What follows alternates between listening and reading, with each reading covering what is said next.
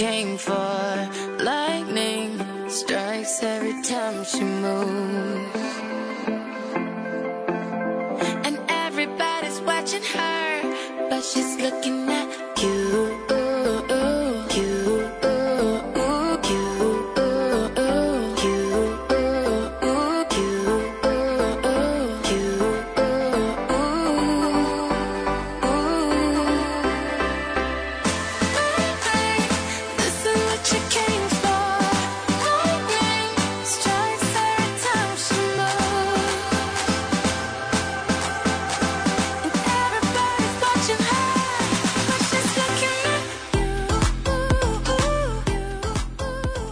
Hola, hola, hola, ¿cómo están? Bienvenidos, bienvenidos a la tarde de Buenos Aires, un minutito después de las 6, 19 grados en otro día muy lindo en la ciudad, un poquito más fresco que ayer, pero muy agradable, el sol está en Buenos Aires, el cielo claro, un día muy deportivo, porque, bueno, a algunos les gusta decir que hoy empieza el Mundial, de alguna manera, por lo menos para la región americana, que inaugura la serie de eliminatorias.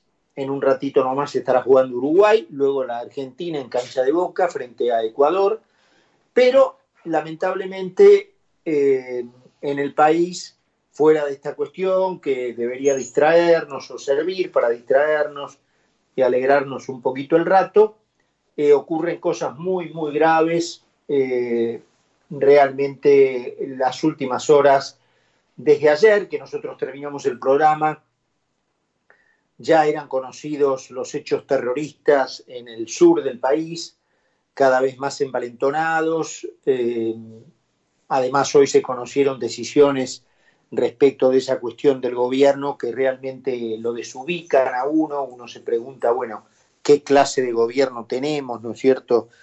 Pero bueno, nos vamos a referir luego a lo que está ocurriendo allí con las distintas tomas en Villa Mascardi, en Bariloche, en plazas del ejército. La Escuela Militar de Montaña del Ejército Argentino ha sido eh, usurpada y entregada. Ya les voy a dar detalles por orden del Ministerio de Defensa.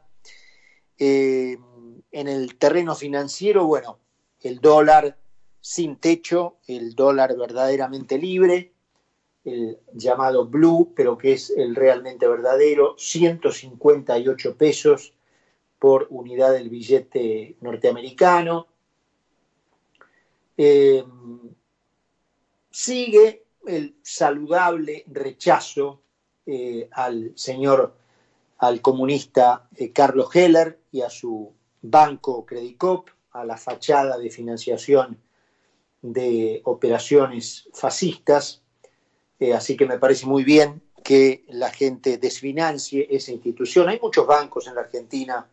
Desde aquí, por favor, si este mensaje vale, eh, sumamos el programa al pedido de si alguien tiene de los que nos escucha cuenta en ese banco, por favor, ciérrela, retire ese dinero, trasládelo a otro banco. Hay muchas instituciones eh, por lo menos por ahora, en la Argentina, así que dejemos de financiar al fascismo comunista y a un señor que desde una banca en el Congreso imagina maneras de robarle el dinero a la gente. ¿no?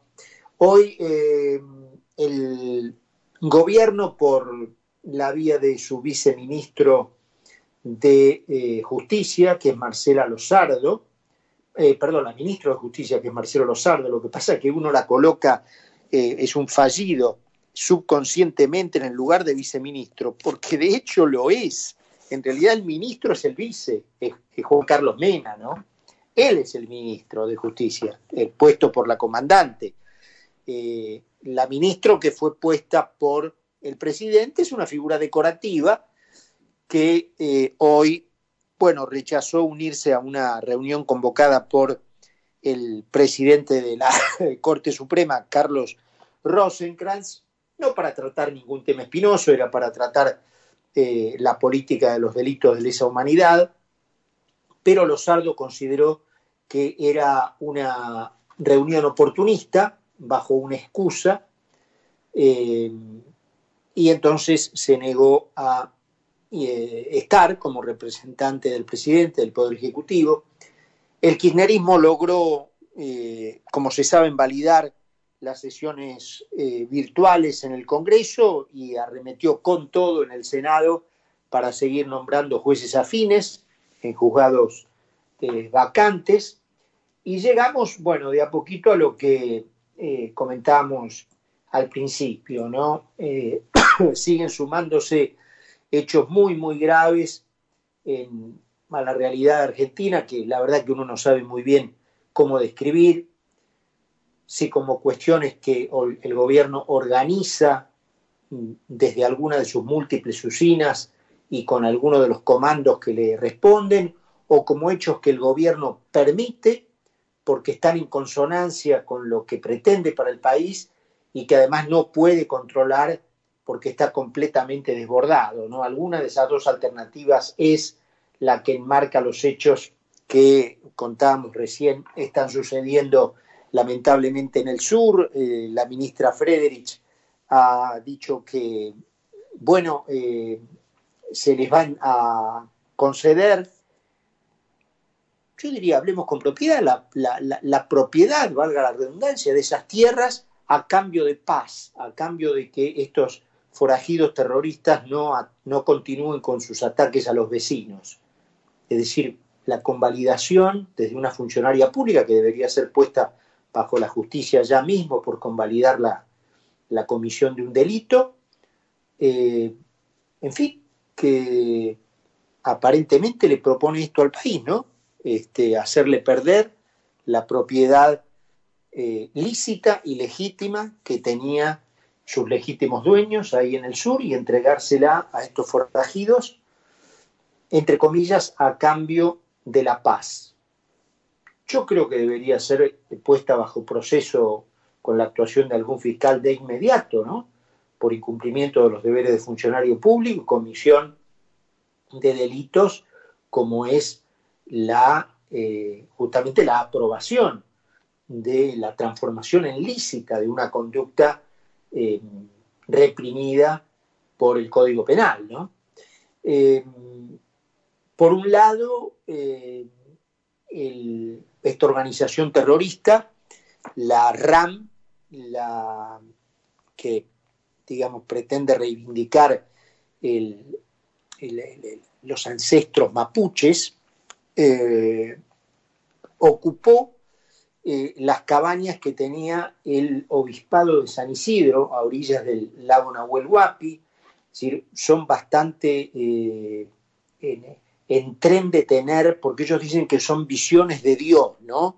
Que le llegan eh, con el mensaje de que esas tierras son de ellos. Ahora, los mensajes de Dios siempre se ubican en zonas, este, no en el, en el por ejemplo, en el, en, el en el caso de Chile, porque ellos consideran toda una sola tierra, tanto de un lado de la cordillera como del otro, eh, no en el desierto de Viro Viro.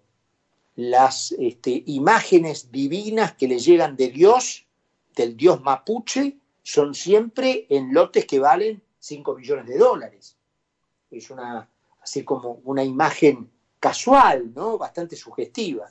Pero bueno, estos terrenos del obispado de San Isidro, en donde normalmente eh, el obispado los cedía para colonias de vacaciones, para actividades de scouts y un pabellón para seminaristas, fue invadido, eh, fue quemado, tenían unas cabañas en donde justamente estaban eh, los scouts o los chicos que iban en colonias de vacaciones, fueron incendiadas, eh, se hacharon decenas de árboles, de bosques que a, la, naturaleza le costaron millones de años construir, los tiraron abajo, algunos a propósito sobre los propios techos de las cabañas, las demás las incendiaron. Y bueno, dejaron allí el pabellón de los seminaristas, claro, para, para dormir ellos, ¿no? Como, como apropiadores, como usurpadores.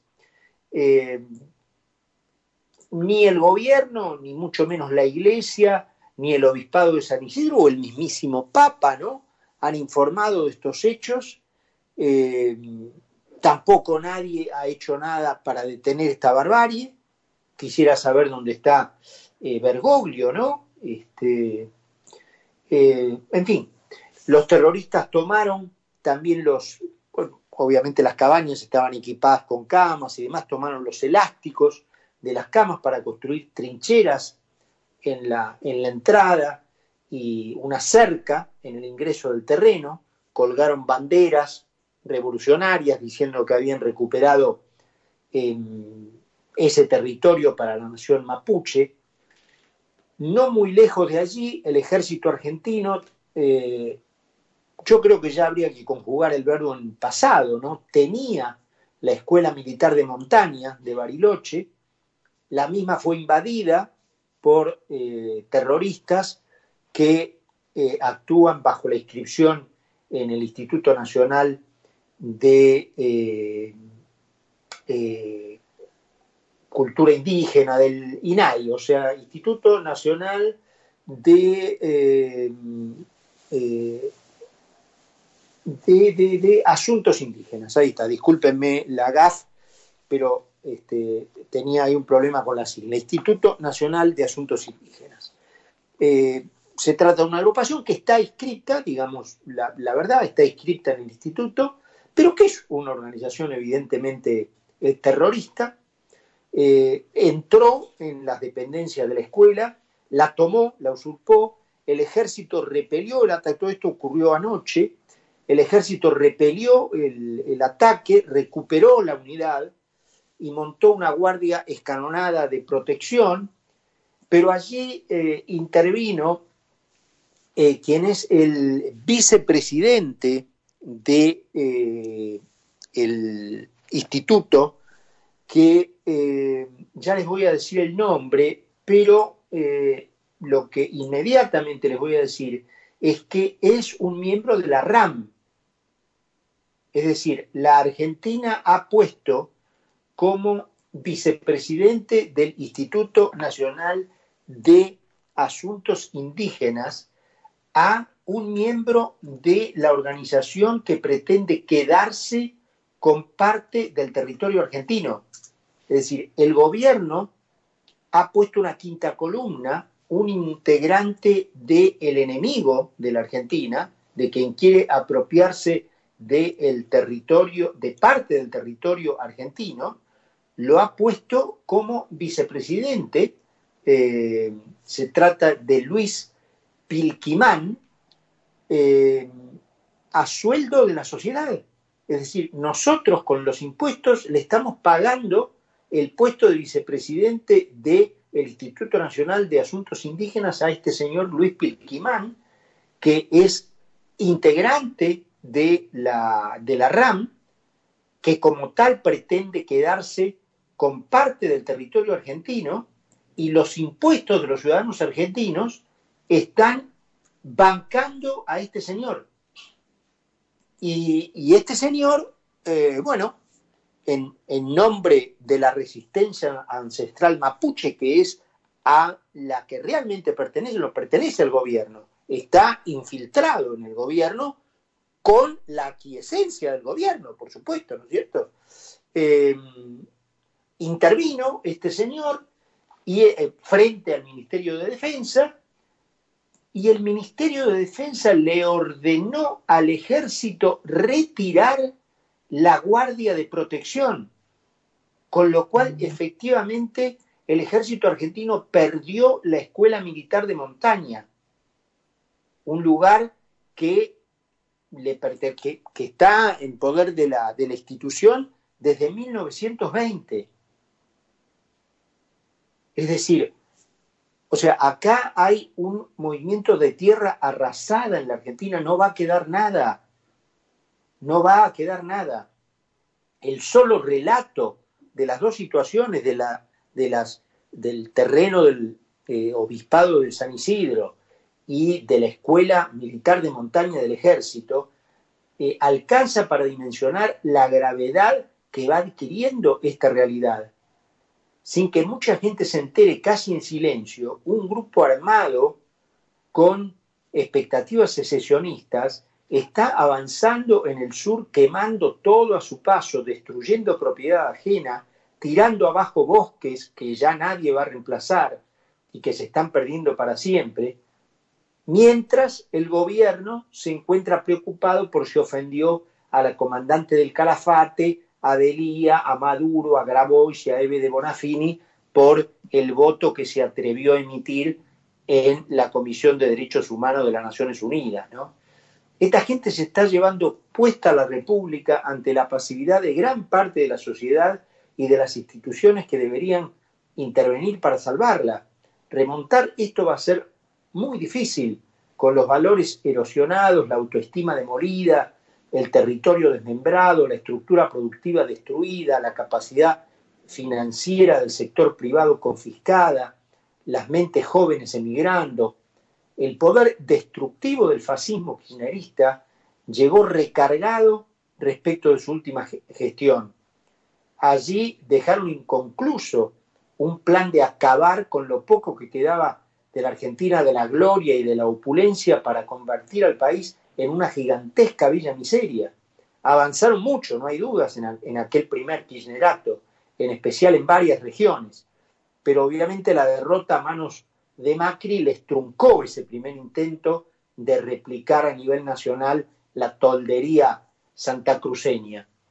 Ahora en el regreso han ajustado varias clavijas de la malicia y los motores de los 70 están funcionando a pleno, ¿no? Con la comandante a la cabeza, por supuesto. Cristina Elizabeth Fernández quiere ver a la Argentina productiva de rodillas a sus pies, quiere ver cómo se deshace delante de ella, goza con el hecho de pensar en un yermo pobre que dependa de su voluntad y de lo que se le cante su traste. Por eso embate con acciones que demuelen el espíritu argentino, por eso las permite y da órdenes para que sus acólitos avancen en la tarea. Hoy es este señor, este vicepresidente del INAI, este señor este, Pilquimán, repito, que la Argentina le está pagando, la sociedad argentina con sus impuestos le está pagando el sueldo a un terrorista, miembro de una organización terrorista. O sea, a ver si nos entendemos. Eh, hoy, hoy es él, son los grupos terroristas del sur, mañana serán otras herramientas, pero su designio es la dominación. Aspira a que ella, me animaría a decir, más que la impunidad, eh, aspira a la venganza y a dominar porque está convencida que con la dominación y con la venganza, eso le trae por añadidura la impunidad. Los hechos del sur, que mantienen al presidente, al jefe del ejército y hasta al mismísimo papa, de quienes dependen en última instancia las instalaciones del obispado de San Isidro, están en silencio. Y ese silencio es la prueba palmaria de que aquí debe escucharse solo la voz de la comandante. Realmente, si esto no es detenido a tiempo, estamos muy cerca de pasar el límite del no retorno. 6 y 18 minutos. También son 18 los grados que tenemos